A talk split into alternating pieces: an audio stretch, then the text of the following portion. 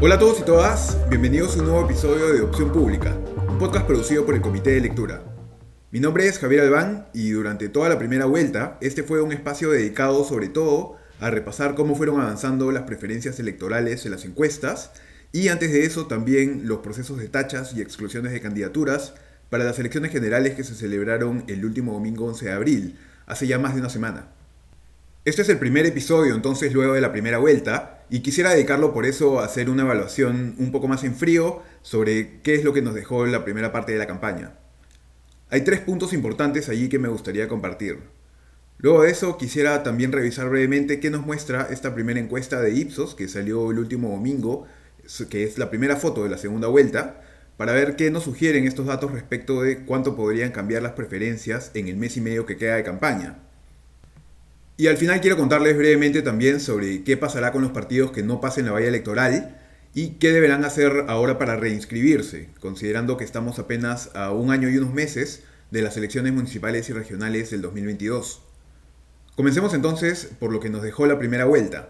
aunque el primero de los tres puntos que quisiera destacar, eh, porque no lo he visto ni he leído al respecto mucho en otros medios, es más bien algo que felizmente no pasó durante la primera vuelta. Y me refiero a que pese al temor inicial de que este año ocurra algo similar a lo del 2016, cuando más de un candidato integrante de fórmulas presidenciales fue excluido de la carrera ya durante la campaña y apenas a un mes de las elecciones, esto no llegó a ocurrir en esta oportunidad. Es cierto que este año vimos algunos casos en los que jurados electorales especiales, que como ya les he contado son estos organismos que se crean para cada elección y que fungen como primera instancia en los procesos electorales, Vimos entonces cómo algunos de estos jurados de primera instancia decidieron inicialmente sancionar a más de un candidato con su exclusión, incluso candidatos a la presidencia, como en algún momento George Forsyth, Rafael López Aliaga o Daniel Urresti, o los dos candidatos a la vicepresidencia de UPP también en algún momento, además, claro, de varios candidatos a Congreso. Pero en la mayoría de estos casos, y, y en realidad en todos los que involucraban a candidatos a la presidencia, eh, estas decisiones fueron luego revertidas en segunda instancia por el Pleno del Jurado Nacional de Elecciones. Quizá la única excepción que habría que anotar sobre esto es el caso de la no admisión de la inscripción del candidato a la segunda vicepresidencia de Perú Libre, Vladimir Cerrón, quien además es el líder de este partido que finalmente logró pasar la segunda vuelta en el primer lugar bajo el liderazgo de Pedro Castillo, con casi el 19% de los votos válidos según los conteos de la OMPE, allá más del 99% de las actas contabilizadas. El señor Cerrón no fue propiamente excluido de la carrera, sino que su inscripción fue declarada improcedente, es decir, que nunca se le llegó a admitir como candidato, porque se descubrió que mantenía una condena por negociación incompatible desde 2019, y la ley dice que quienes tienen condenas firmes no pueden ejercer su ciudadanía y por ende no pueden postular a cargos de elección popular como la vicepresidencia o la presidencia de la República. Pero fuera del caso de Cerrón, no ocurrió esta vez algo como lo que les decía que vimos en el 2016, cuando la intención de voto por la carrera presidencial se alteró drásticamente a solo un mes de las elecciones, luego de que se confirmaran las exclusiones de César Acuña y Julio Guzmán. Este me parece un punto importante de destacar porque creo que es algo que ciertamente no debería volver a ocurrir. Más allá de si consideramos que las decisiones que se tomaron en el 2016 fueron justas o no, nunca es un escenario deseable que la autoridad electoral se vea en la necesidad de retirar a candidatos de la carrera porque ellos han cometido alguna falta y la ley exige que se les retire si es que cometen esa falta. Eh, en especial cuando ya faltan menos de dos meses para el día en que tenemos que ir a votar. El tipo de problemas que este tipo de normas busca resolver, que es por ejemplo el asegurar que los candidatos presenten información transparente y fidedigna sobre sus bienes y rentas o sobre sus sentencias judiciales, Idealmente deberían ser detectados antes y resueltos de alguna otra manera. En la medida de lo posible, la salida que se adopte solo debería ser la exclusión en los casos más extremos. Por eso es saludable que esto no haya vuelto a ocurrir a la magnitud que se vio en el 2016 este año y esperamos que esto se mantenga. Todavía creo que nuestras normas electorales pueden mejorar en varios aspectos, pero este parece ser uno en el que al menos hemos mejorado un poco. Lo segundo que quiero destacar como una de las conclusiones de la primera vuelta, porque creo que es importante tenerlo en cuenta, es que estas han sido las elecciones más impredecibles de las últimas décadas, como les comenté más de una vez durante los episodios previos al 11 de abril.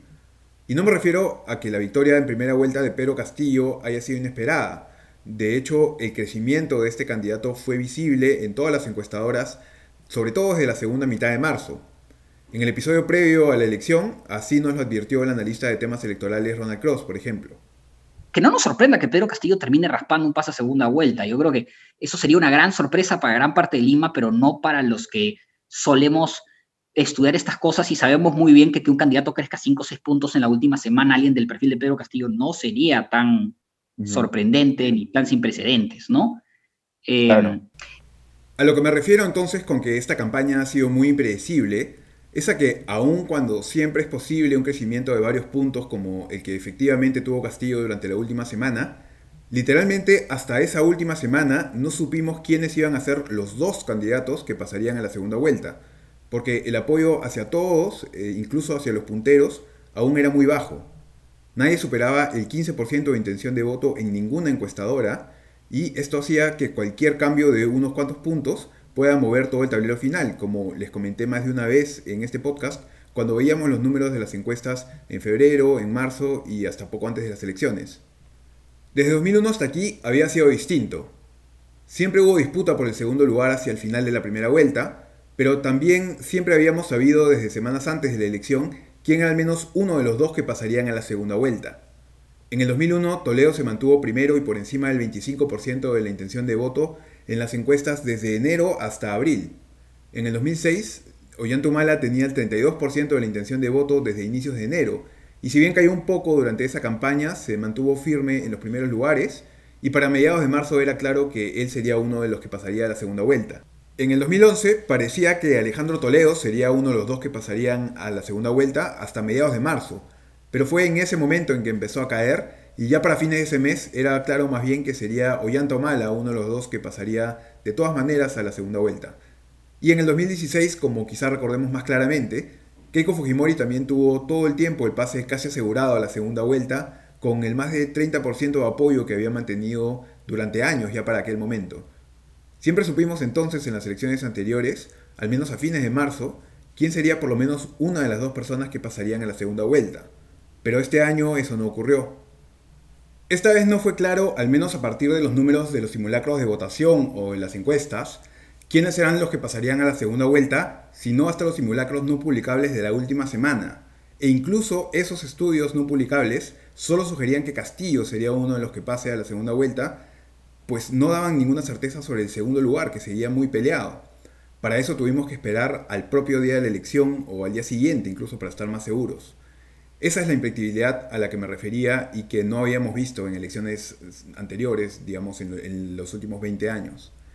Esto es algo que creo que deberíamos tomar en cuenta al momento de hacernos preguntas como ¿por qué no vimos venir a Pedro Castillo? o ¿Por qué es que las encuestas no lo detectaron antes? ¿no? Esto me lleva de paso al tercer punto que quisiera hacer como conclusión de esta primera parte de la campaña, que es el hecho que las encuestadoras sí lograron medir los cambios en las preferencias durante las últimas semanas, pese a que muchas de ellas han recibido críticas justamente por cosas como no haber mostrado antes el crecimiento de Pedro Castillo. Es entendible el escepticismo de mucha gente, sobre todo en este contexto de pandemia que muchas veces no nos permite seguir con la misma atención que quisiéramos eh, lo que viene ocurriendo en el Perú y en el mundo, y además por la cada vez más frecuente propagación de noticias falsas a través de todos los canales. De hecho, creo que es valioso, y por eso que aprendamos a enfrentar con escepticismo la mayoría de la información que nos llega hoy. Pero a veces también llevar esa actitud al extremo, quizá como una señal de que a nosotros no nos van a engañar, puede incluso generar el efecto contrario y es que para que los ciudadanos de una sociedad podamos intercambiar información con veracidad y coordinar acciones colectivas, como votar, es importante que podamos tener eh, confianza en ciertos instrumentos informativos y las encuestas son uno de esos instrumentos. Si realmente tenemos pruebas o certezas de que hay algo que denunciar en alguna de esas encuestadoras, por supuesto que debe hacerse. Pero ¿realmente deberíamos dudar de todas? Es realmente verosímil que todas las encuestadoras del país hayan sido compradas, además por el mismo político, porque si miramos las tendencias que se han mostrado de, los que hemos seguido en este podcast em, respecto a la intención de voto de cada uno de los candidatos, han sido similares entre las distintas encuestadoras. Entonces, deberíamos mirar los números en todo caso y preguntarnos, a quién supuestamente se estaría favoreciendo, ha habido una consecuencia de esta encuestadora en favorecer a ese candidato o a esa candidata y cuál ha sido la tendencia de ese candidato o esa candidata en otras encuestadoras. Les aseguro que si hacemos varias de estas preguntas vamos a descubrir que muchas de las dudas que existen con las encuestadoras eh, se van a caer. Como les digo, es saludable ser escépticos, por ejemplo, para no creer sin verificar una encuesta que nos llega por WhatsApp y que solamente es una imagen sin ficha técnica. Pero creo que la mejor forma de hacer esto, de ser escépticos razonablemente, es cuestionando un poco más allá del primer detalle que vemos, a ver si la conclusión que se sugiere tiene de verdad sentido o no. Y como les digo, si uno mira los números de las encuestadoras, los cambios de la última semana encajan perfectamente con el resultado que vimos al final. No es que las encuestadoras no vieron surgir a Castillo. Sí lo vieron, pero surgió al final, como de hecho ya ha pasado antes, y esto quedó registrado en, los últimos simulacros. Hay un gráfico muy bueno que publicó el politólogo Paolo Sosa en Twitter y que muestra cómo las tendencias se fueron moviendo durante la campaña hasta aproximarse al resultado final. Lamentablemente, como comenté también, no pudimos tener acceso público a estos últimos simulacros que salieron, pero estos sí dejaban claro que Castillo sería uno de los dos que pasarían a la segunda vuelta por la tendencia que mostraba. Tratemos de recordar y de tomar en cuenta entonces esto cuando sigamos analizando esta elección, que no ha sido una que pueda compararse fácilmente con ninguna de las previas. La fragmentación y el alto número de indecisos que se mantuvo hasta el final han sido algo sin precedentes, y esta fue probablemente la principal causa de toda esta incertidumbre que venimos comentando. Por lo que creo que sería muy simplista culpar, por ejemplo, a las encuestadoras por no haber conocido con más anticipación quiénes eran los que pasarían a la segunda vuelta. Bueno, Hecho ya este punto, pasemos rápidamente a ver la encuesta de Ipsos que salió este último domingo, que es la primera de la segunda vuelta que enfrentará a Pedro Castillo con Keiko Fujimori, la otra candidata que calificó para esta segunda etapa. Sin duda lo más llamativo de, este primer, de esta primera encuesta es la gran ventaja que lleva Castillo sobre Fujimori. 42% dice que apoyaría al primero, mientras que solo 31% votaría por la candidata de Fuerza Popular. Y además, mientras que solamente un 33% dice que definitivamente no votaría por Pedro Castillo, hay un 55% que dice lo mismo respecto de Keiko Fujimori. Esta, ojo, es una encuesta de intención de voto y no un simulacro de votación. Castillo empieza entonces con una ventaja importante, solo comparable en los últimos 20 años a las que mostraron Alejandro Toledo sobre Alan García en el 2001, cuando en varios momentos le llevó más de 10 puntos de ventaja, aunque al final esa diferencia se acortó, o la ventaja que tenía Alan García sobre Ollanta Humala al, inicio de la segunda vuelta en el 2006, cuando la primera encuesta de segunda vuelta que mostró Ipsos eh, ese año, Ipsos Apoyo en ese momento,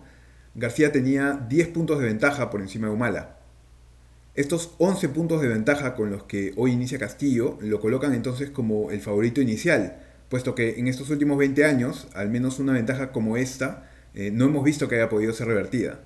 Como se sabe, Toledo ganó en el 2001 y Alan García ganó en el 2006. Pero hay otros puntos a considerar que sugieren que tampoco es que la carrera esté cerrada. Primero, el hecho de que en los dos casos referidos, en el 2001 y en el 2006, la carrera, si bien empezó con una ventaja muy clara para uno de los candidatos, terminó cerrándose bastante hacia el final, al punto en que en ambas ocasiones se consideró en algún momento que la carrera llegó a ser competitiva. Además, si bien Keiko Fujimori tiene un 55% de antivoto, como mencioné en la última encuesta, apenas en la encuesta de Ipsos de inicios de abril, hace menos de un mes, el antivoto de Keiko Fujimori era 65%, y en momentos previos de la campaña había superado el 70%, por lo que si bien 55% sigue, siendo un número alto, si le prestamos atención a la tendencia, este parecería ser un número que se está reduciendo.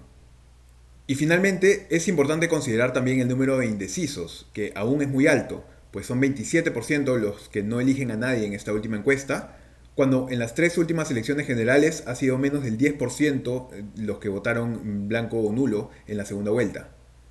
Y si los porcentajes de blanco nulo de la primera vuelta han estado dentro de los márgenes históricos, en este año tan particular, cerca del 18%, no habría por qué esperar necesariamente algo distinto en la segunda vuelta. Es decir, igual que en la primera vuelta, parece que en este momento habría gente que no, se ha, que no ha decidido y cuando se decidan podría ser que cambie el escenario actual. Antes de terminar, quería solo mencionar qué es lo que pasará con los partidos que perderán la inscripción por no pasar la valla electoral. Este año, por una modificación que hizo el Congreso a la Ley de Organizaciones Políticas en el 2019, será posible que haya partidos que pasen la valla de ingreso al Congreso, pero aún así pierdan su inscripción. Y es que para entrar al Congreso se requiere, igual que hace cinco años, del 5% de los votos válidos a nivel nacional en la elección parlamentaria o lograr siete o más congresistas en más de un distrito electoral, o una o la otra condición. Antes eso mismo te bastaba para mantener tu inscripción, pero ahora, gracias a esta modificación de 2019 que les comento, para mantener la inscripción un partido necesita del 5% de los votos válidos a nivel nacional y lograr un mínimo de 5 congresistas en más de un distrito electoral. Es decir que en este caso las dos condiciones tienen que cumplirse para poder mantener la inscripción. Esto podría llevar entonces a que partidos como el Partido Morado, que hasta el momento, según el conteo de la OMPE, estaría pasando la valla del 5% de votos válidos a nivel nacional, pero colocando menos de 5 congresistas, puedan perder la inscripción. También está en esta situación expectante Victoria Nacional, que hasta el momento tiene solamente el 4.9% de los votos válidos. Esto aún deberá confirmarse cuando se termine el conteo oficial, una vez que se consideren las actas de votación que hayan sido objetadas para, revisar, eh, para ser revisadas en los jurados electorales especiales, pero hasta el momento esa es la situación que se observa. De todos modos, sea como fuese que termine el conteo, serán varios los partidos que perderán su inscripción este año. Y lo último con lo que quería dejarles sobre este tema hoy es con que consideren que la forma como un partido puede reinscribirse también ha cambiado. Hasta hace poco era necesario recolectar más de 700.000 firmas en unos planillones que te daba la OMPE para solicitar que se inicie el trámite de la inscripción, pues lo que se requería era que tengas eh, un número de firmas que sea equivalente al 4% de las personas que votaron en la última elección o más. Pero una de las reformas que aprobó el Congreso anterior como recomendación de la Comisión Tuesta fue cambiar este requisito y lo que hoy se pide es demostrar más bien que se tiene un poco más de 25.000 afiliados